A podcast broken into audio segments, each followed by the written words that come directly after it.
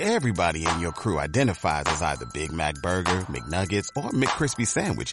But you're the filet fish Sandwich all day. That crispy fish, that savory tartar sauce, that melty cheese, that pillowy bun. Yeah, you get it. Every time.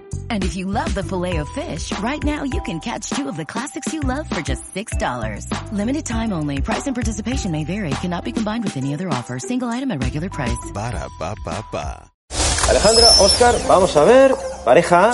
¿Sí? ¿Sí? La mezquita de Córdoba. No. No, no se trata de la mezquita de Córdoba. Vamos a ver. Es un recinto amurallado. Eh, no. No es un recinto amurallado. Ya sabemos que Pero- no está en Madrid, no está en ¿Pero Barcelona. podemos contestar? Pueden contestar si lo desean, sí. La mezquita de Córdoba.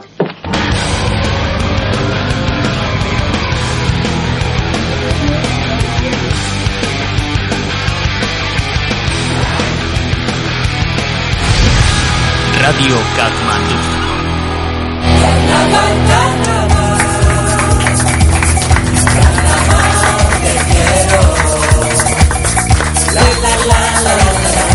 Muy buenas, Peña, gente de Radio Camandú, bienvenidos al programa número 18 de la segunda temporada. Parecía que no íbamos a llegar, pero sí, fíjate que esto da para mucho, ¿eh? Da para mucho la locura de la gente. Eh, esta semana no vamos a hacer un especial carnaval, pero más o menos. Eh, está conmigo una de las grandes figuras de Radio Camandú. Solamente hemos podido traer a una, porque claro, el caché es lo que tiene. Esta gente cobra mucho. Eh, Inma no está, tal y como avanzamos la semana pasada, pero hemos conseguido traer a un as de las ondas radiofónicas, al gachón más gachupín de toda la historia. El que le dijo a Sier que debería aprenderse una sola frase en alemán que era estás más guapa que un remolque recién pintado. Santi Hernández. Buenas intemporales. Buenas, muy buenas Santi, ¿qué tal? Buenas, bien. Aquí a pasar la tarde. o sea, te las corre un montón lo de buenas intemporales y ya acabas de decir que es por la tarde. Llevo pensando en los cinco minutos de buenas intemporales. Buenas intemporales. Bien, eh, ¿por qué hemos dicho que eran unas de las ondas? Por cosas como esta. ¿De qué vienes disfrazado esta semana, Santi, a este programa especial carnaval? Vengo disfrazado de bombero.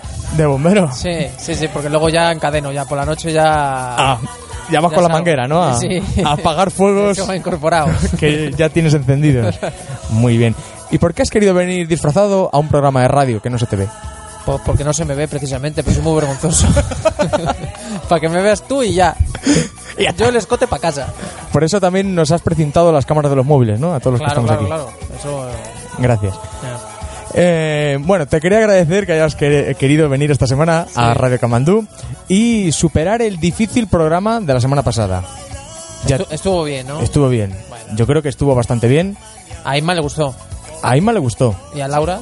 A Laura también le gustó. Vamos, a mí me consta que Es sí. que personalmente no nos han dicho nada. Eh, porque Eh, no os conocen.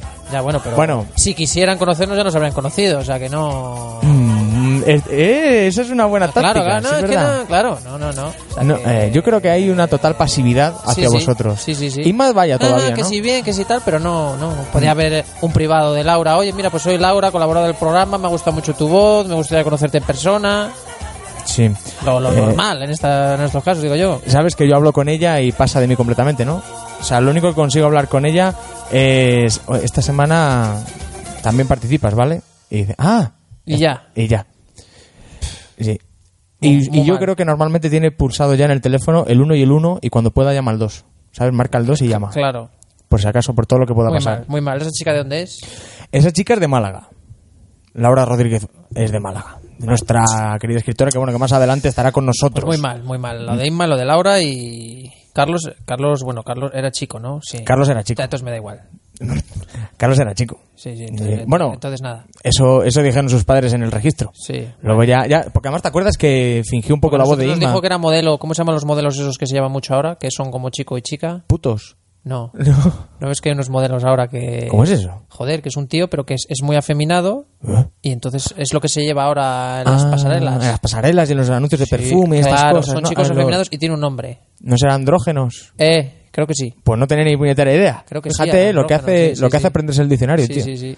Andrógeno. Y Creo a, que a sí. Carlos. mm, No lo veo yo No, en eso. andrógeno. No, no lo veo, No. lo siento. Bueno. Y mientras Un intento- saludo, Carlos. Un saludo allá donde estés. Allá donde estés. Eh, mientras tanto, nosotros creo que ha llegado la hora de ponernos al día con Noticias Katmandú. Noticias para ti, para tú. Te sale mucho mejor que Ima.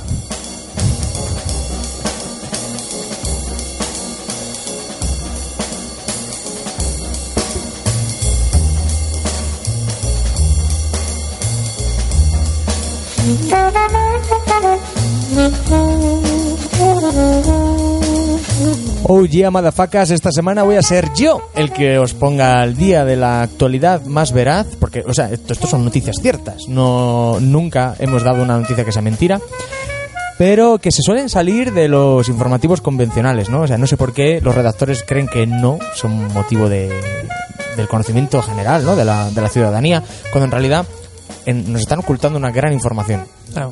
Yo- eso es todo lo que tienes que decir. Eh.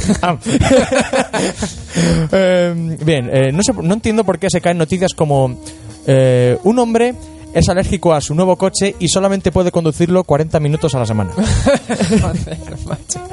es una putada, porque este hombre, Jeffrey Evans, se gastó unos 18.000 libras, que más o menos vendrán a ser unos 20.000 euros, por decir algo, ¿no? Así, grosso modo, en su Audi.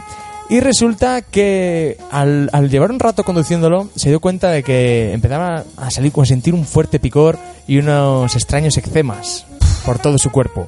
Fue al médico y lo único que había cambiado en su vida había sido coche. la compra del coche. Joder. Pero será algún material del coche, joder, podrían, podrían analizarlo un poco más. Que Exacto. vas allá al, al alergólogo y te dice alergia a coche. Eh, Puede decir a, yo que sé, al tapizado de poliespan. Claro. O al... Bueno, mira, es que en realidad algo de eso es. O sea, es alérgico al tapizado, pero no a todo el tapizado, sino a una sustancia que se llama formaldehído. Ah. Con H Ah, pero eso... O sea, eso... Eso es, es jodido. algo, ¿eh? Es algo, es, debe ser. Me suena a mí lo de Es formaldehído. un, es un desinfectante, un, De, un de rollo cuando así. haces los hexágonos esos que pones los carbonos, estas cosas en biología. Sí. No sé qué. Sí, sí, sí. Claro. Eso es algo. Hay que mirarlo. Es que yo nunca di biología. ¿Sabes lo que Eso te es algo, sí. Bueno, sigue, sigue. Entonces, el tema este es que se ha comprado un Audi A1 1.4 TFSI Sportback. O sea, el tío... Mucha letra para, la- para la- tanta alergia que da. Y eh, Es- eh, viene con el motor este trucado. debe venir con el motor trucado este de... Como el, das- el Dacier. como el Dacier. Sí, tanto presumir de coche y... Vaya. Y dices, hay un fuego, y dice, no, viene así, viene así. Está dando la vuelta a la, a la- ahí a la esquina. Joder. La vida de Asier no es tan triste como la de este hombre, pero más o menos sí. Porque claro, fíjate, el hombre dice, es que a mí me encanta mi nuevo coche y no puedo conducirlo. Ah. Y Se haga entonces, un traje, claro, entonces traje especial. 40 minutos la ha recetado el médico, en la receta lo pone. Lo Solamente pone. 40 minutos Qué cutre. de su eh. coche a la, a la semana. Entonces, para ir a trabajar lo deja, lo deja en una gasolinera y luego coge un taxi desde allí al trabajo. Le, tienen que llevar, pero lo mejor de todo son las fotos que han publicado de este hombre para el reportaje, porque en todas sale montado en el Y coche, ese hombre. pero muy serio. O sea, Sí, sale sí, cabreado. sí, como diciendo. Vaya como putada me ¿qué han hecho? conmigo? Sí, sí, sí. Eh, mira, Eh, ten- va, va a demandar a la compañía fijo. sí, porque dice Tiene que pinta que- de demandarles. Claro, eh, además eh, sale también una foto del interior del coche, pues acaso no sabemos cómo es un coche. Eh, él reclama que no, te- no conocemos nada del uso de esta sustancia y que en realidad aparece en muchos coches y en muchos, en muchos otros tejidos y que claro, es un peligro Mm. para él, que de entre los 6.000 millones de personas del mundo ha sido el único que ha manifestado que tiene alergia a este Claro. desinfectante, porque además es un desinfectante. Eh, han pasado más cosas, no os preocupéis. Por ejemplo, hay un hombre británico de negocios que asegura haber hecho una gran fortuna vendiendo aire fresco a los chinos. Aire fresco. Aire fresco. Este hombre se dedica a recorrer la campiña británica en pos de recoger aire. ¿Y cómo lo, cómo lo envía? ¿Cómo lo comercializa? ¿Cómo lo.? Eh, lo mete en Porque botellitas. hay, hay tarros de pedos. No. es un poco la idea. Pero claro, es el efecto contrario, ¿no? Es el. Están los pedos y este es el aire fresco. Eh, resulta que este hombre lo que hace es. Llama. Tú imagínate que dices, voy a montar una empresa. Y llamas a tu novia, a tus familiares, a tus amigos, nos llamas a todos y dices, venid al campo, a una era, que yo os voy a una especie de cazamariposas, pero que al final tiene una bolsa. Esa bolsa recoge la- el aire, entonces tú tienes que estar recogiendo el aire Joder. y luego lo metes en botellas y esas botellas valen 80 libras cada una. Botellas de 33, de 330 mililitros, ¿eh? Y los chinos las compran. Hostia. Debe ser por tanta contaminación que tiene, ¿no? Sí, pero. ¿y de, de qué te saca eso? Una botella. Pues es, es un vicio, ¿no? qué cosa, macho. Sí, sí, sí. Es que los chinos... Pero tú imagínate que le consiguiera vender a los mil millones de chinos que existen, consiguiera venderles el aire de la campaña británica, porque además que él dice... Sí, como se ponga de moda. Claro, él dice que su producto es, es totalmente innovador porque no hay nada como el aire de la campiña británica.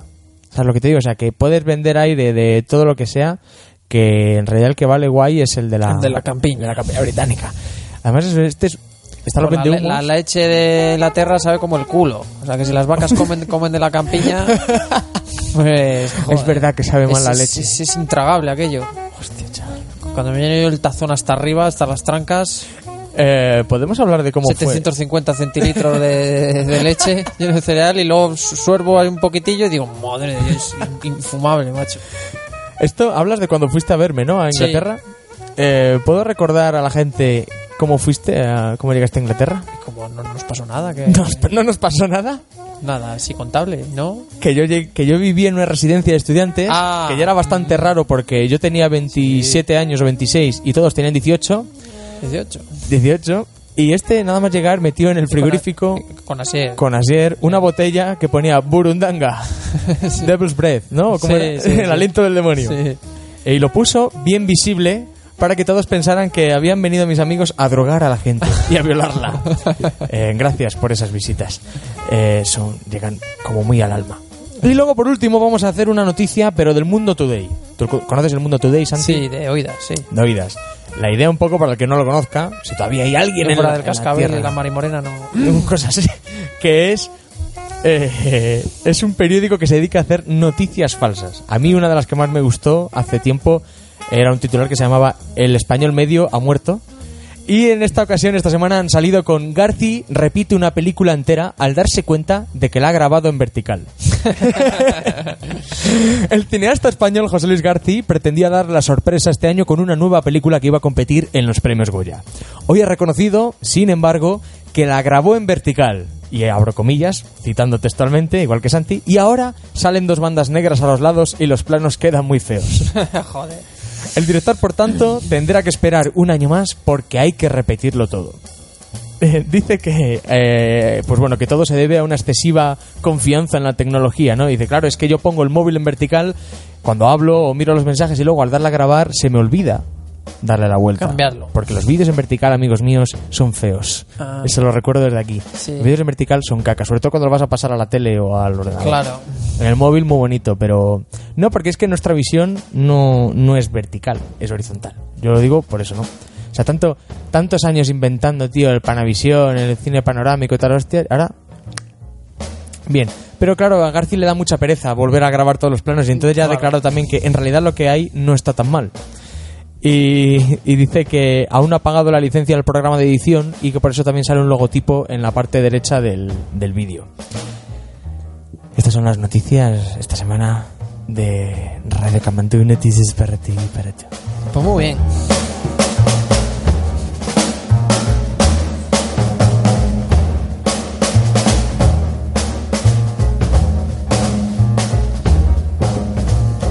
Es una faena que cuando terminas, tío, la música sea solamente el redoble este de batería, ¿no? Porque, claro, es donde lo pillamos. Nosotros subimos el volumen y resulta que la música de fondo está con el redoble que dices, pero ¿qué canción es? Ah, ya. porque se oye de fondo el piano, ¿no? Pero bueno, es un fastidio. Vamos a hablar un poco más de música, porque esta semana eh, tengo que poner yo... No, Paquirrín, eh, eso va a ser el Sangre comedisco- caliente. No reveles el comediscos invitado. Eh, esta semana tengo que poner yo el lado moderno, es Inma la que lo pone. Entonces no sé yo muy bien si habré acertado o no. En mi opinión sí, pero claro, para mí yo siempre hago lo correcto y lo mejor. Si no hay un Fiat ahí escrito en el título de la canción, es que no. Un featuring de estos. Sí. Y si te digo que no, Pues mal asunto. apagamos. No, ponla, ponla. Ya que la has buscado, ponla. Bueno, eh, no, creo que no ha habido introducción más bajona para una canción aquí en Radio Comandú. Eh, así que bueno, eh, tampoco a mí es que me gustara mucho desde el principio. Que la sí, hombre, canción ponla, hombre. es de Alexin, de, eh, perdón, eso, eso sería si, fuera China. Chun, No, chun, no. chun. Justin Timberlake vuelve a NSYNC. No, es de El King y se llama X and O's. Suena bien.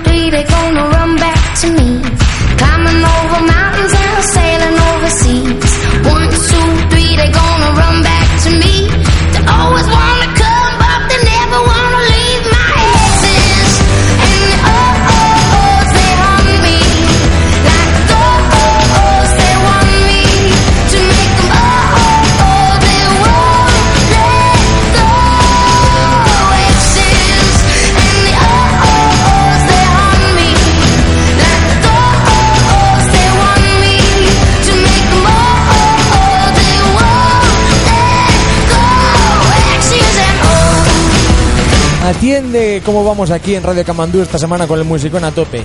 Bueno, eh, ¿qué pasa? Yo también puedo ser modernito, ¿no? De vez en cuando. Sí, hombre. ¿Te ha gustado al final la canción, Santi? Sí, no está mal.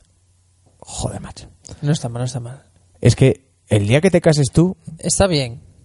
Igual para mi gusto no tal, pero es que mi gusto no es que esté bien tampoco. ¿qué, debe- ¿qué sería propio de tu gusto? Pero mi gusto, el perdón. Como el perdón. La, la El de los pecados, la el perdón de los pecados. La de Enrique Iglesias y Nicky Jam. Mm. Hombre, esa está muy pasada ya. Es que estoy muy desfasado yo, eh. Estoy muy desfasado. ¿Esto de qué No. año es? El perdón del año pasado. ¿Y es de perdón de quién? De Enrique Iglesias y Nicky Jam. No lo he oído yo. esa. Nicky Jam. Que no. ¿Cómo no lo vas a haber oído, Nicky Jam? no. Desde los tiempos de la gata. ¿No escuchaste tú la gata? ¿Cómo era la ¿Dónde gata? está la gata que no habla ni Ah, tira sí. para adelante? Sí, sí. Claro, el perdón es si está muy rayado ya esa canción. Es que no sé. lo- Esta. Como que si está rayada. No sé. No sé lo nuevo de Enrique que habrá sacado. Algo bueno seguro. No se nota para nada el sarcasmo en tus palabras. Y claro, en tu mirada, porque yo te estoy viendo. Eh, bien, vamos a dejar esto porque vamos a hablar de cine. Pero no del Palomitas de Maíz como viene siendo habitual, sino de una cosa muy curiosa y es que resulta que hay varios actores, ha salido publicado un artículo en el Huffington Post del país, en la, en la edición española, que habla de pues de actores que pensaban que estaban grabando otra película, o sea, no en realidad que dijeran, uy, coño, yo pensaba que estaba grabando un, un drama y estoy en Space Jam, no, Sí. sino que no tenían toda la información hasta tal punto de que a lo mejor incluso han, han tenido que luchar con, con ello durante años, ¿no? De que todo el mundo dice, sí, eh, la película va de esto. No, el actor no. Por ejemplo, eh, Adrian Brody, ¿sabes quién es? Sí, sí, el de la nariz. El de la nariz. El, por por ejemplo, este se hizo muy famoso con el pianista, ¿no? Sí, sí, sí. Y creo que esta es anterior, la delgada línea roja. Resulta que su personaje, en, en esta, en la delgada línea roja, era el protagonista en el libro original. Y también en el no, guion ¿No hay un remake de Josefina? Eso de la delgada línea roja. de Josefina. ¿Qué Josefina? Josefina. Josefina, tío. ¿La de Napoleón? Claro. Vale, vale. ¿Cómo he vale, podido vale, caer, vale. tío? Que yo me he tirado veranos y veranos Claro. enteros diciendo lo de como Josefina. Como Josefina, bueno, sí. Y ahora vuelve sigue. a mí como un boomerang. No te interrumpo. No, ya ves tú. Qué cabrón. Eh, resulta que, bueno, que su personaje era el protagonista tanto en la película, Sí. en el guion, Sí. como en el libro. Y lo que pasa es que todo el mundo se quedó de piedra cuando al ver el metraje final, Mm. Brody es un secundario eh, que casi no tiene dos frases. Y además el tío se sintió muy humillado porque después de rodar horas y horas y horas de metraje, o sea, no, no, no de estar en el rodaje horas, sino de grabar muchísimo, eh, Le y- recortaron todo. todo. Hiz- Hizo gira promocional y además llevó a sus padres al estreno pensando que él era la estrella de la película y no. Y claro, es que Terrence Malick, que es un director que a mí me encanta, y de hecho eh, tengo eh, amigos, hay amiguetes también por ahí que nos escuchan que le encanta también Terrence Malick, es famoso por eso, porque a lo mejor junta un gran elenco y hay algunos que incluso desaparecen por completo. O sea, se puede hablar en esta peli, eh, se puede hablar, por ejemplo, de Gary Oldman, de Billy Bob Thornton, Martin Sheen, Viggo Mortensen, Bill Pullman, Jason Patrick y Mickey Rourke. Algunos aparecen muy poquito, pero en realidad grabaron horas y horas y horas, y otros simplemente desaparecen. O sea, no, no, ellos graban, pero luego en el montaje final no, no. Y de hecho también pasó en la película de Terrence Malick en, en El árbol de la vida. Que Sempen eh, todavía resuena el cabro que se pilló porque, claro, él pensaba que salía en casi toda la película y no. Sale Claro, un de ahí cachito. viene lo del problema este que ha tenido con el Chapo. Eh, de ahí viene, claro, va todo ligado. Ah. Entró en una depresión, intentó contratar al Chapo para ver si le mandaba pues gente que hablara, ¿no? Con Terrence Malick, civilizadamente. Claro. Y no, al final no cuajó. Pero. Y, y Terrence Malick también es famoso porque graba una película a lo mejor cada 20 años. El tío, cada plano que hace es una foto. Lolita Sevilla es nuestra siguiente actriz. Eh, dices, ¿quién es Lolita Sevilla? Vale. Pues sí. Habrá que ver quién de nosotros ha visto Bienvenido Mr. Marshall. En americano. Esa nada. sí. Pues resulta que Lolita Sevilla eh, tenía un papel muy pequeñito en esa película. Tú cuando ves la película dices, esta actuación a qué viene, ¿no? Dices, esto es la típica folclórica de la época. Y resulta que es que efectivamente toda esta película se había montado para promocionar a Lolita Sevilla. ¿Qué pasa? Que le dieron la película a Luis García Berlanga y el guion lo hicieron Juan Antonio Bardem y Miguel Miura. O sea, además yo vivo en la calle Juan Antonio Bardem. Eh, ¿Qué pasa? Que la convirtieron todos en una sátira y redujeron el papel de Lolita Sevilla a nada, a una actuación muy pequeñita. Y lo que ella pensaba que iba a ser su salto al estrellato no fue más que un escollo. Pero a cambio recibimos un una gran película que yo recomiendo a todo el mundo, eh, que retrata cómo es la sociedad de la época y nuestra. Digamos que se ríe un poco de nosotros eh, y y de nuestra visión del mundo, ¿no? Del, del mundo exterior. Charlon Heston, que todo el mundo recuerda a Charlon Heston. Aquí dices un pequeño apunte. Lolita Sevilla, la chica esta que ganó, la niña que ganó Eurovisión, Isabel no sé qué. De "Hemos venido a bailar. Ah, sí. Ha sacado un disco. No me digas. Pero eh, también, eh, esto será una noticia de hace un año o algo así. Joder, macho. Vamos a ver, es que esto no es información ya. Se me ha venido a la cabeza, cuando he dicho Lolita Sevilla, se me ha venido a la cabeza la niña esa. Sí, sí, está Bien. de adolescente ya, claro, sí. Ah, es verdad. ¿Cómo se llamaba esta? Isabel, Isabel. y sus pompones, ¿no? María Isabel y sus pompones. No, hombre. ¿No era esa? Ah, no, esta era Melo. No. No, era Mari, eh, Marisabel, pero de sus pompones. Yo creo que sí, ¿no? ¿No? Eso ¿No no, es, la eso no es la de los muñecos. Esa es, Ma- esa es, esa es Mari Carmen y sus muñecos. Ajá, te vale. estás yendo. No, no, no, te estás liando, tío. Vale, vale, era solo un apunte. Eh, vale, guay. Eh, bien, bueno, vol- volvamos a Charlon Heston. Charlon Heston. ¿Cómo debe ser el Gil que a todos nos proteja del efecto 2000? Y para tragarse este camelo, lo primero es que sale el lobo. Bien, todos recordamos a Charlon Heston de su época en el informal, pero el actor, el actor que de... La persona de verdad resulta que protagonizó Ben-Hur, como todos sabemos, ese gran clásico que retransmiten cada Semana Santa. Es una de las grandes obras del cine, iba a decir contemporáneo, no, del cine. Está ahí en la lista de los Oscars, tiene muchos Oscars, está ahí metida en las mejores, no sé si Eh, tiene hasta, Oscars. hasta Titanic fue la que más Oscar ganó. Y creo que Titanic solo lo igualó 11. Sí, sí. Creo recordar, ¿eh? Y de hecho muere en la escena de en la escena del circo, Mm. cuando todos eh, la carrera de cuadrigas y tal. Muere el actor. No, hay un hay una persona que muere. Vaya. Murió gente haciéndolo y luego también una cámara la destrozaron y es un plano que aprovecharon, pero murió gente haciendo aquello. O sea, el, el que sale muriendo no no es, ese, ese no muere de verdad. Pero sí que murió gente haciendo esa escena. Normal que alcanzara Titanic porque la escena de la tabla entre Jack y Rose es muy buena. ¿eh? Es muy. Sí, eso es así. sí. Hay versiones por ahí, no sé si has visto. Hay No. versiones- pues No. están chulas, son más melo- melodramáticas. Bueno. Tiran más a... Bien, volviendo a esto, resulta que eh, mucha gente se quedó en ascuas al, al ver por qué el, el argumento de Benur, porque resulta que Benur va todo sobre la traición de una amistad. Pero no se sabe muy bien en qué se forja esa amistad. Y mucha gente ha visto en Benur un tinte homoerótico. En sexting. Un rollo así. Mm. ¿sabes? En plan de que eran gallers. Que les colgaban los supositorios a Charlton Heston y a... no. Y él, Charlton Heston, que todos sabemos, le recordamos en, la, en su defensa del rifle, ¿no? Él, como presidente de la Asociación Nacional del Rifle y por sus ideas conservadoras, lo negó hasta su muerte. Pero es que incluso el guionista de Ben-Hur dice que sí. Que es que Hay resulta... un rollo ahí un poco. Claro, los personajes. Claro, eso es. Benur y Mesala. en- Mesala. antes de la peli- antes del, del inicio de cuando cuentan la película, eh, tuvieron una relación homosexual y toda la película va de que uno de los dos intenta reavivar esa relación, pero de manera frustrada porque el otro no. Charlton Heston no lo supo nunca. Ah. Pero el otro actor, el actor que hacía de Mesala, sí que, sí que lo sabía. Lo tenía claro el papel. Eh, Stephen Boyd, pero vale, sí, él lo tenía clarinete. Eh, pero bueno, eh, eh, murió en la, en la ignorancia. La guerra. Heston. Bien. Sospechosos habituales es otra película que yo recomiendo un montón. ¿Tú la has visto? No, pero. pues cuando quiera la vemos, que yo la tengo. Oh. Bueno, y Benur también la tengo. Después de hablar de lo de Mesala, me ha sonado un poco raro eso. Es- te he dicho que tengo cama de matrimonio. Sí.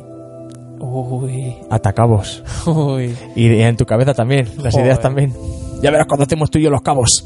Sospechosos habituales es un thriller sobre un grupo de criminales que trabajan para el legendario líder del crimen, Kaiser Sosa, cuya identidad permanece oculta en todas las escenas de la película. Señor X. Efectivamente.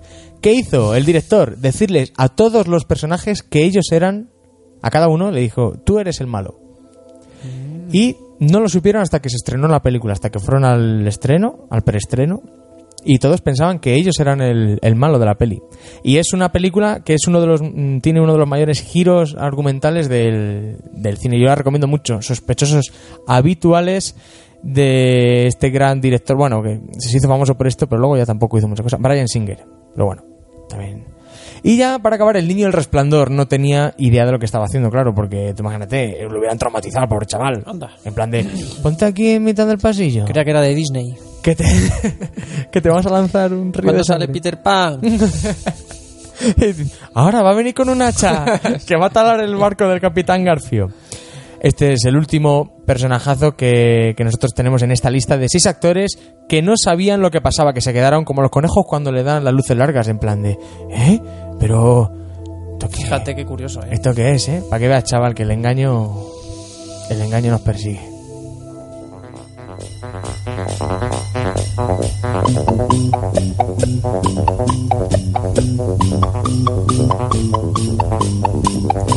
Efectivamente, también las palomitas de maíz las voy a hacer yo. Bueno, tú decías que sabías algo de unos actores, ¿no? Sí, bueno, no tiene que ver con ninguna película en concreto. Es un, ahora cuando has hablado de este tema se me ha venido a la cabeza y bueno, pues de lo leí una vez por internet era pues mm, pues en películas así más o menos conocidas, pues actores que habían rechazado papeles que no consideraron, bueno, pues, pues no les gustaron o que pensaron que no iban a llegar a nada y luego han sido grandes éxitos. Y está muy curioso. Yo el único caso que me acuerdo, estaba intentando hacer memoria, pero el único caso que me acuerdo es el de Matrix. No sé si has visto Matrix. Sí, sí, sí. Bueno, pues el personaje de Neo, que es el principal, de Sí. Keanu Reeves, pues en principio se lo ofrecieron a Will Smith ¿Y no quiso? y no lo quiso. ¿Y eso? Pues porque creo que estaba rodando al mismo tiempo, creo, no lo estoy seguro, pero no sé si es que coincide con Wild Wild West, que fue un gran fracaso de Will Smith, un petardazo. Pues lo rechazó, lo rechazó y luego y luego se lo han comentado y Will Smith, que es un tío majetón, ha dicho que, que no, vamos, no se arrepiente, que dice que Keanu Reeves está espectacular y que no lo hubiera hecho mejor que él, que bueno, que al final ha quedado bien y yo yo creo que no nos imaginamos ya los que hemos visto Matrix y tal, no te imaginas a Will Smith No, el no, personaje no, de Neo, difícil. lo hace bien Keanu Reeves.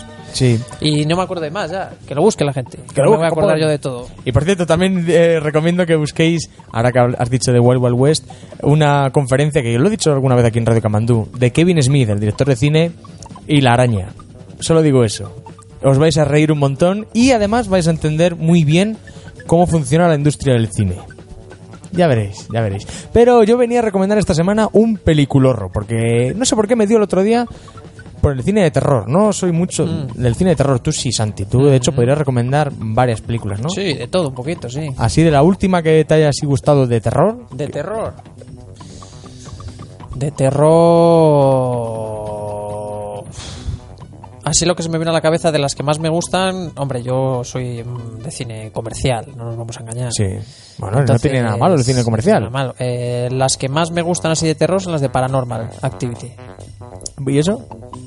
el, les el tipo, el tipo de terror que tiene, que es un terror pues no es el típico terror este así muy muy mm, instituto americano de abro la puerta y te subo el volumen y sustos así un poco Chanan. eso es como muy sugerente sabes es Mm. como muy se- lograr eh, crearte miedo pues con, con un pequeño movimiento de un objeto con muy sugerente muy bien O sea que si, consi- si le quitas el volumen, sigues teniendo sí, es miedo. Muy chulo, muy chulo. O sea, es, es muy sugerente, es muy. Está muy bien. Está muy bien. Paranormal Activity. Pero vamos, así de la- eh, Ya, esta tiene muchos años también. De las últimas, hace, no sé, de las últimas no se me viene así ninguna. De hecho, luego han, han sacado muchas. Bueno, luego, de- digamos, de la historia original, creo que tiene tres o cuatro.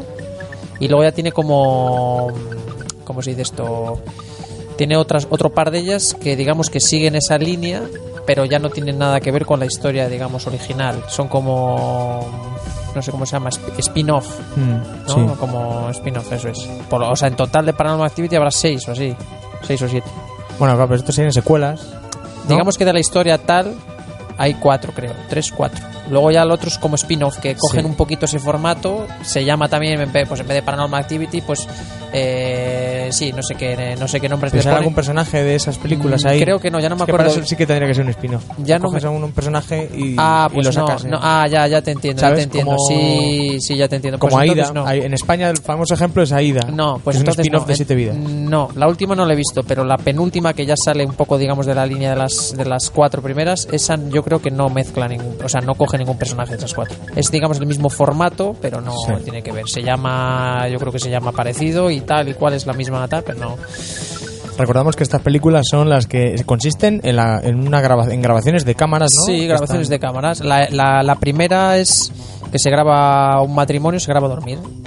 Porque ella dice que nota una presencia en la casa cuando y nota una presencia cuando ella duerme y entonces el tío se lo toma a WhatsApp y se pone una cámara mientras duermen y luego pues visualiza las grabaciones por la mañana y ya es cuando pues la primera noche pues igual no notan nada, la segunda noche simplemente se oyen unos pasos. Es decir, no es nada espectacular, pero te acaba generando una tensión de pues tú les ves dormir y estás oyendo los pasos por la escalera y ya. Vale, sí, no, no cuentes tampoco Por la ejemplo, película. sí, sí, sí, sí. Bueno, pues esta semana el Palomitas de Maíz es doble. Santi ha hecho su recomendación, Ujú. Paranormal Activity, que digamos que es para pasar miedo de verdad. Sí, yo creo que sí. Además, de una manera, eso es lo que decimos, porque estas películas que dice Santi, ¿no? De las de instituto y todo eso, pecan de que si tú les quitas el volumen, no dan miedo. Sí, no, no, no. Esta está bien, está bien. Y yo voy a hablar del cine de terror, pero de la manera más clásica. O sea, no está hecho para dar miedo. Sí para inquietar y para, y para disfrutar mucho. Brácula. Drácula de Bram Stoker. ¿Eh, vas a decir? Yo, Iba- yo he dicho Brácula con B. No, Drácula con... Brácula con B. Drácula, el condemor de la El condemor de la pradera. Eh, rectifico mi recomendación. Esta semana vamos a hablar de Drácula, el, el condemor de la pradera. No, no, no. Drácula de Bram Stoker, del año 1992, dirigida por Francis Ford Coppola. Ya te digo, a mí el cine de terror no me gusta, pero esta película, aparte de innovar en lo que es la narrativa, a mi juicio, eh, esto hablo yo como, como quiero, y como me sale de los cojones, que me ha quedado muy fino, eh, digamos que lo que hace es contar la historia de Drácula de una manera más o menos fiel a lo que es la, la historia, a lo que es la historia literaria, ¿no? Más o menos. Con una escena inicial que a mí me gustó un montón, de antes de convertirse en Drácula. En, en- En en. Drácula, antes de convertirse en Cuando estaba en Málaga todavía. Bigote Rocet. Baila- Eh, oh, Bigote que mítico en esa película de... Y Nadiuska. ¿Y Na- Nadiuska también salía enseñando? Nadiuska, no sé lo que enseña, no me acuerdo. A mí me gustaba Bigote Rocet cuando salía eso de... Buenas noches, señor conde. Ah, siéntese aquí. Pero volviendo a Drácula, eh, digamos que toda la película en sí es un homenaje al cine de terror clásico. Porque de hecho muchos podrían decir, es que es cutre los efectos especiales y tal. A Francis Ford Coppola le sobraba la pasta en esa época para, para hacer efectos especiales chulos y medios y, y de todo. Lo que pasa es que mm, tiene su encanto y una fotografía y una banda sonora espectacular. Así que si tenéis, un- si tenéis tiempo, si queréis pasar miedo, eh, ved eh, Paranormal Activity, la película que ha recomendado Santi. Y yo recomiendo, si queréis también disfrutar, pero no pasar tanto miedo, sino disfrutar de una buena película también, Drácula de Bram Vamos, que vosotros vais pasando la- de esto que vas pasando la película de Drácula sea tropezones, ti, ti, ti, ti, ti, ti, ti, y luego eh, a los dos minutos, cuando ya la has pasado entera, pues ya te pones a ver paranormal. Hasta aquí puedo leer con Laura Rodríguez. Eh, esta semana, eh, el libro que has traído, dime que es porno o es la última vez que sales. Eh, creo que voy a tener que mentirte entonces. Vaya. Eh, finiquito no hacemos en Radio Camandú, entre otras cosas porque no cobráis. ya, sí, Pero- es lo que tiene. Y si cobráis a lo sumo es en guantazos, es en- hacemos así, pero con un guante de verdad, es papa y ya está, ¿no? No, creo que en ese caso preferimos no cobrar, yo al menos. No sé los demás, pero yo mejor me quedo como estoy. Pero, en función de qué libro hayas traído esta semana, cobrarás o no. ¿Qué libro has traído? Mm, Vale. Pues mira, te he traído El Marciano, de Andy Weir. ¿Por qué siempre son libros raros? Cuando Oye, empecé esta, est- esta sección yo pensaba que ibas a decir hoy la Celestina, hoy el 20 poemas de amor y una canción desesperada. Y son que si, te, todos tra- libros si- raros. si te, te traigo libros que la gente conozca no tiene tanta gracia. Oye, te traje La sombra del viento, que se lo conocía la gente. No sé. El único. bueno. no, pero este, este en cuanto te hablo un poquito de él, vas a saberlo. Va- por lo menos vas a conocer la historia. Bueno, a ver. A ver, es que este libro es en el que se basa la película de Marte, la que estrenaron hace unos cuantos meses. ¿Eh? Ah, con Matt Damon. exacto, con el señor Más Matt conocido como Damon. Matt Damon. Sí, sí, verdad, sí. Pues te, te ¿Está traigo- bien o qué? El libro, la verdad es que sí, está muy guay. Ya acabas Ahora- de decir que la película no tanto. No, no, ahora te hablaré de la película. Vamos por partes, que no, te, te me adelantas a los acontecimientos. Que soy así. bueno, venga, te presento un poco el libro. Tal y como he dicho, se llama El Marciano, es del autor Andy Weir, es del año 2011, aunque a España Joder. llegó hace rel- relativamente poco, llegó en 2014 de la mano de Ediciones B. Y bueno, género, me encanta, uno que no es narrativa contemporánea, este es ciencia Bien. ficción. Viva, viva. y bueno, Claro, porque es eh, que esto abre un nuevo abanico, ¿no? Porque es narrativa contemporánea, pero no, no compa- comparte tiempo. A lo mejor no te imagínate que fuera na- narrativa contemporánea, pero no comparte espacio. Porque ya es en otro planeta, o sea, en otros planetas los géneros se comparten o no. Pues no lo sé, no, no, no, la verdad es que no he contactado Menuda todavía. mierda de sección que te estás currando, Laura Rodríguez. No he contactado todavía con ningún extraterrestre, no he podido preguntarle. Pero es que eso es rizar el rizo. Vamos a dejarlo en ciencia ficción porque si empezamos otra vez con narrativa contemporánea y el debate de Bien. qué es narrativa contemporánea, no salimos, no salimos de la Evasivas. discusión. No es una evasiva, es que no sé por dónde salir en ese tema, la verdad. Es que haces lo que te da la gana. Continúa, por favor.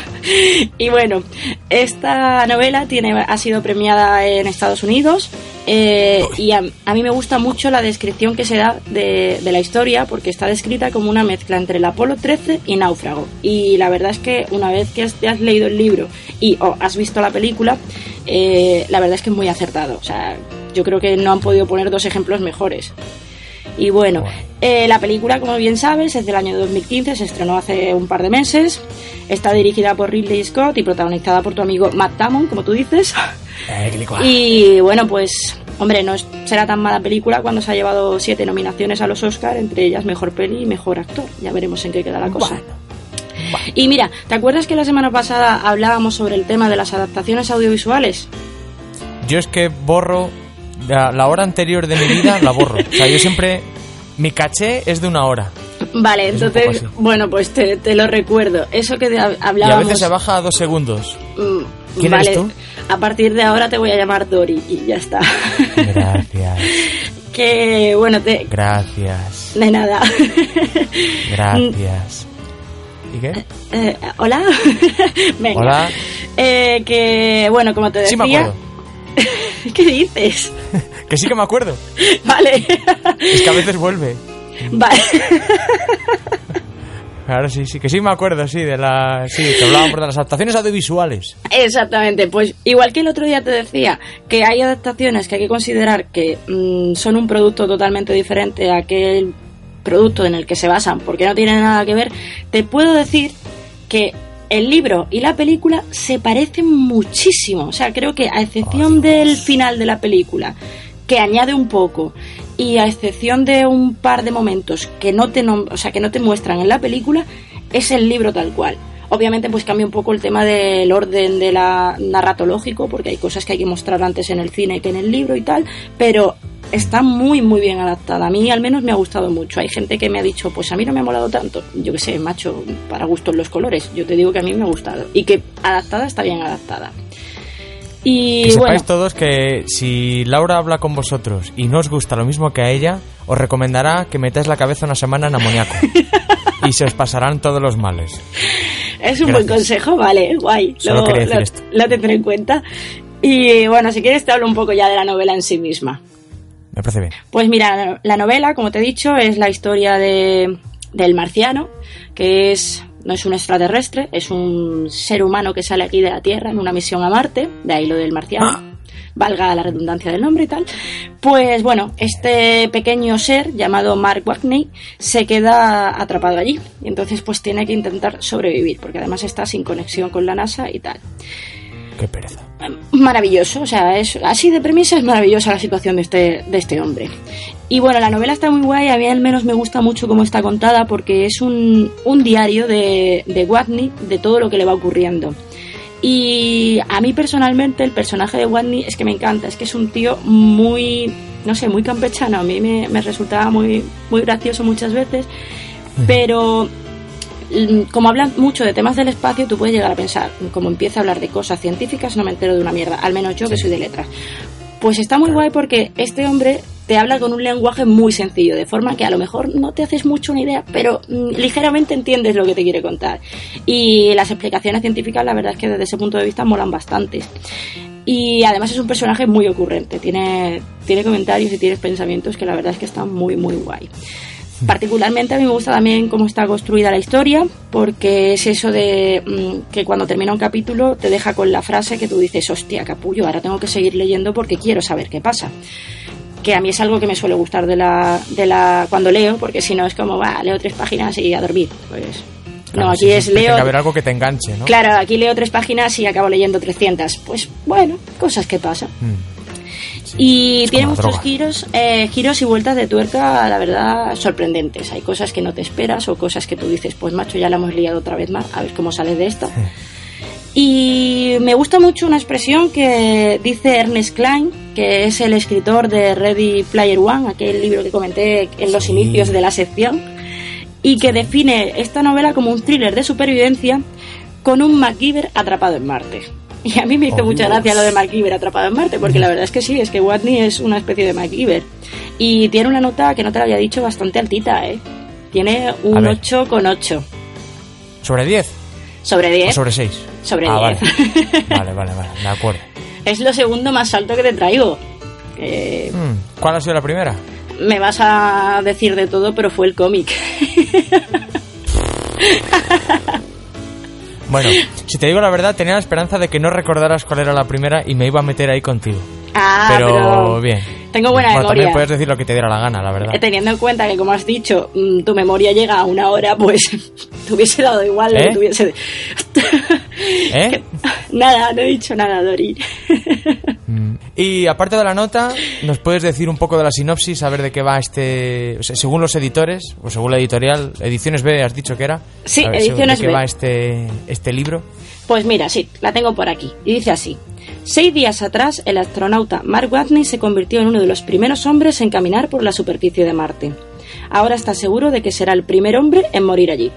La tripulación de la nave en la que viajaba se ve obligada a evacuar el planeta a causa de una tormenta de polvo, dejando atrás a Mark tras darlo por muerto. Pero él está vivo y atrapado a millones de kilómetros de cualquier ser humano, sin posibilidad de enviar señales a la Tierra. De todos modos, si lograra restablecer conexión, moriría mucho antes de que el rescate llegara.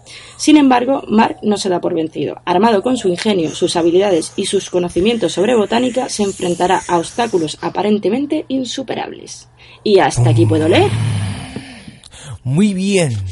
Eh, Laura no lo, ha, no lo ha conseguido escuchar a través del móvil, pero hemos estado ambientando toda su, su sinopsis para, que, para darle más ambientillo y sobre todo para que vea que nos importa lo que dice y que la escuchamos mientras, Oh, cuánto amor, así de repente.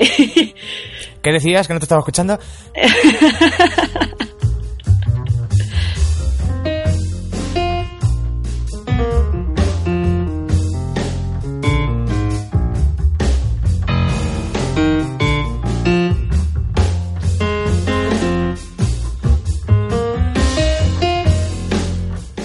Una semana más, el- hasta aquí puedo leer, de Laura Rodríguez, muchas gracias. Eh, ¿A ti qué te ha parecido, Santi? Ya, tanto que querías escuchar a Laura, aquí la has tenido. Bien, bien, una voz muy sugerente para empezar y bien, una sección interesante. Eh, Tú querrías contactar con Laura, ¿verdad? Mm, sí. Pero, ¿sabes que la Que tengo? contacte ella conmigo.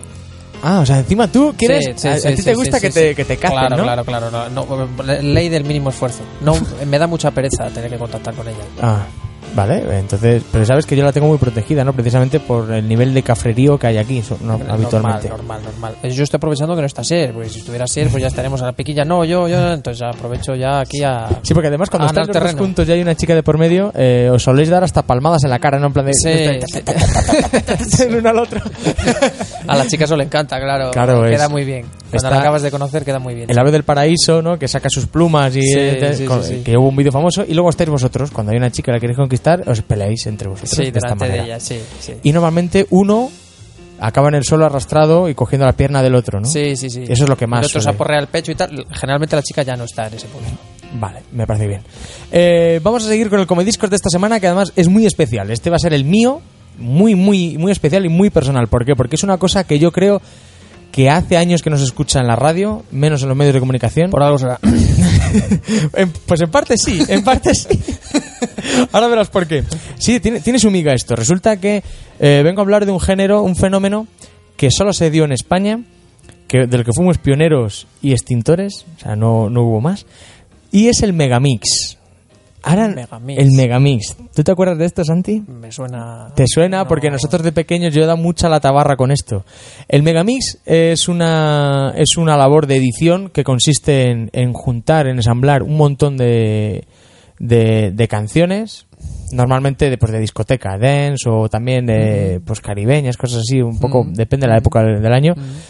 Y hacer un mega, un megamix era eso, con- me- meterlo todo en 10 minutos, a lo mejor 8 o 9 canciones, 10, con efectos, con bromas, con cosas normalmente mm, infantiles, Sí, sí, sí, sí, pero jugando con la música. Y la gracia es que se hacía en directo, o sea, se grababa en los discos y eso era lo que lo que precedía. eh, Tú comprabas el, el, el Máquina Total, que fue uno de los grandes en este en este género.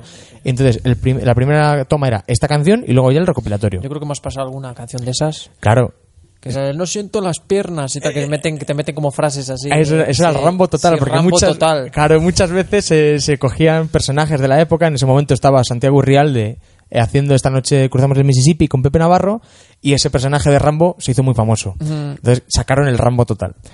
Eh, que eso que le, graba- le grababan voz, entonces lo va metido entre medio. Rambo total. Eh, Sí, sí, sí. Y había dos compañías que eran Blanco y Negro y Max Music, que eran la- las grandes las, las grandes potencias de esto, ¿no? Y Blanco y Negro tiraba más por un rollo underground y Max Music hacía un rollo más comercial y tenía muchos títulos famosos como el Caribe Mix, el Máquina Total, que se llegaron a Mm. hacer, bueno, yo tengo hasta el 11, pero se han llegado a hacer mucho más y de hecho hoy en día se siguen haciendo, pero yo creo que son aficionados los que lo hacen. En, en YouTube podéis encontrar todos estos megamixes y bueno, digamos que tiene una estructura que es el título del disco, luego una, una pequeña presentación de los grandes éxitos que van a salir y luego ya las canciones. Ya te digo, jugando con la música y haciéndolo en directo, este fenómeno Megamix, que es una marca registrada, solo se produjo en España y además, eh, bueno, luego se exportó a muchos sitios, a Estados Unidos, a Alemania, fueron los sitios donde más éxito tuvieron y esta gente hacía sesiones allí, porque no es una sesión. Y lo más gordo de todo, se emitía en la radio. En los 40 principales se emitían las, las radio edit, porque esto solo iba a durar 8 minutos, 10, y se metían eh, radio edit de 4 minutos, 3, que era pues, la versión reducida, y es lo que vamos a escuchar hoy, con uno de los míticos, el Ibiza Mix 96. Atención porque estamos remontando los 20 años. Claro, Estamos remontando 20 años.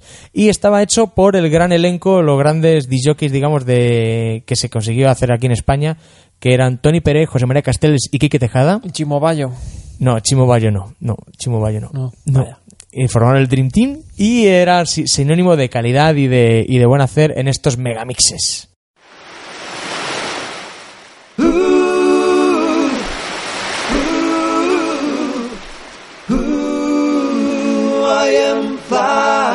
Ibiza Mix. Es hora de.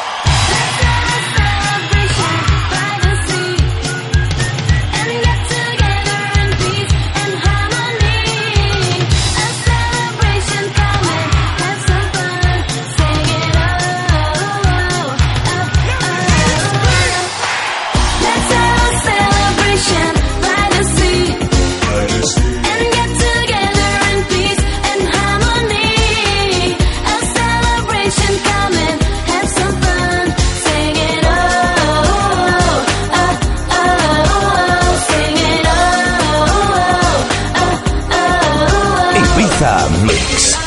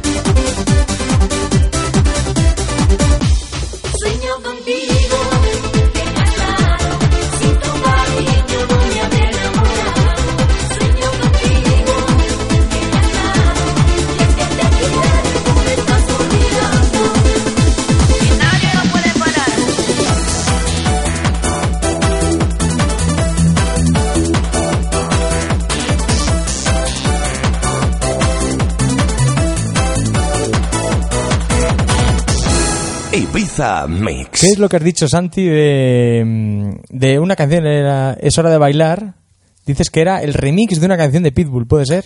Sí, no, ahora, no me, ahora no caigo el trozo cuál era, pero sí, sí, eso hay una canción de Pitbull de hace poco, sí, que la habrá usado. El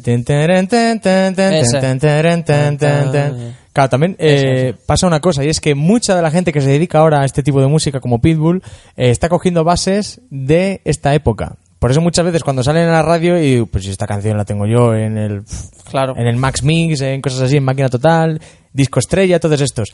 Ha llegado la hora de, de despedirnos, Santi, Sí, de decirnos adiós. pues sí, Eh, ya de, va siendo hora. de mirar a ver si te quieres acostar. Sí, bueno, ¿qué hora es? No, La- hay que esperar un poquitillo, pero sí, comer algo y a la cama. Bueno, podemos hacer cosas antes de acostarnos. Eh, bueno, sí, lo que se tercie ya, eso ya la química del momento lo decidirá. Madre, espero que no tengas sueño. Mientras tanto, nosotros vamos a emplazaros hasta la semana que viene para una nueva edición de Radio Katmandú y decir que está muy cerca el programa especial aniversario porque ya vamos a cumplir un año en Radio Katmandú, macho. Sí, exactamente. Eh, vamos a ir con el Comediscos invitado de esta semana. Eh, ¿Cómo se puede mandar un Comediscos invitado? ¿Cómo nos podéis pedir canciones para escucharlas aquí, en Radio Kamandú? Santi no tiene ni puta idea, ¿verdad? Me he quedado petrificado. No, hombre, sí, lo clásico, ¿no? Imagino, a- lo puedes mandar a, a la página de Facebook. Un mensaje, un ¿no? mensaje Privado. a- privado. privado. Correcto. Anda. En, el tablón no vale. No vale, no. No, vale. Bueno, lo puedes hacer, pero vamos. Eh, eh, o al, a- no, WhatsApp no hay, ¿no? No, Al porque mío. son los móviles privados. Sí, al Isma, al mío, sí, si los conoces. Si os conocemos, claro. Y al correo. Al correo electrónico correo que electrónico que es radiocatmandú arroba es... Uy, radiocamandupodcasts Podcast. arroba gmail.com gmail.com. Nos mandáis un mensajito y decir, pues yo quiero que la pongáis por esto. O no, no decir nada, decir esta canción. Nos vamos a despedir con un temazo que ya se va a convertir en, en clásico aquí en Radio Camandú. Y es No nos ha escrito nadie. Hasta la semana que viene. Adiós.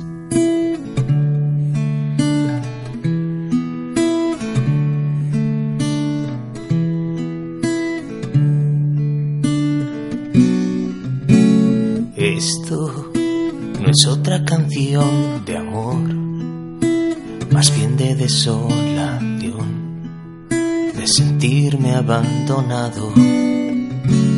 Canto igual que Nacho Vegas, porque casi no tengo fuerza después de lo que ha pasado.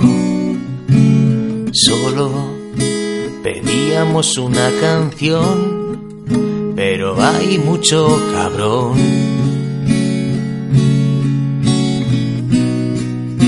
Y no nos ha escrito nadie. No nos ha escrito nadie. No nos ha escrito nadie. No nos ha escrito nadie.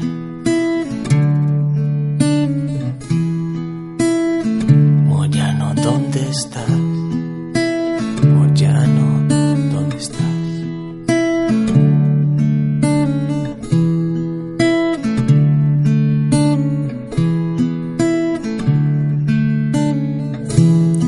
Venga, Santi, ahora. Venga, dilo. Ahora ya no quiero. Venga, dilo que, di- dilo que te estoy bajando Que la canción para que no- lo digas. no he dicho adiós. Venga, pues di adiós ya. A- adiós. Pero dilo con más ganas. Adiós. Hasta la semana que viene. Hasta la semana que viene.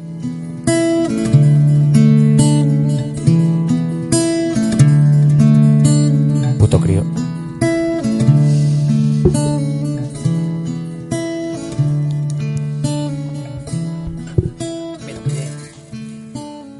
Ha quedado bien. Radio Katmandú.